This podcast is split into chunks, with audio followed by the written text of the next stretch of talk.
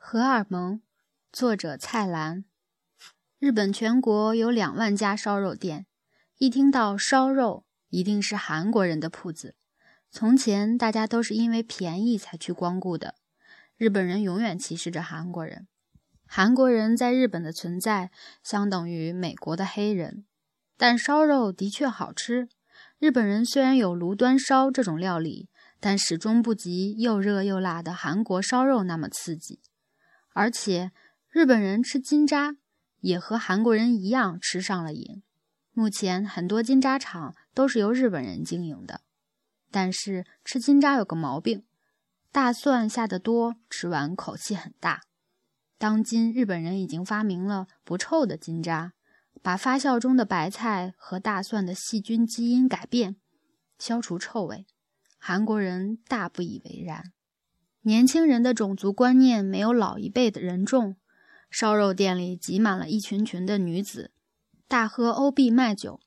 全世界的人已经叫为啤酒，只有韩国人保守着这个原始的名字。啤酒是麦做的，为什么不叫麦酒？喜欢韩国菜的另一个原因是爱上他们做的内脏。内脏日本人叫做 holemon，来源有两种说法。一是因为出示内脏的日本人怕怕，所以把名字改为了荷尔蒙，由德语的 hormone 和英语的 hormone 音译而来。内脏本来富有营养，较为荷尔蒙并无不妥。但另一说法是由关西语的 hormone 而来，汉字则写成放物，是丢弃的东西。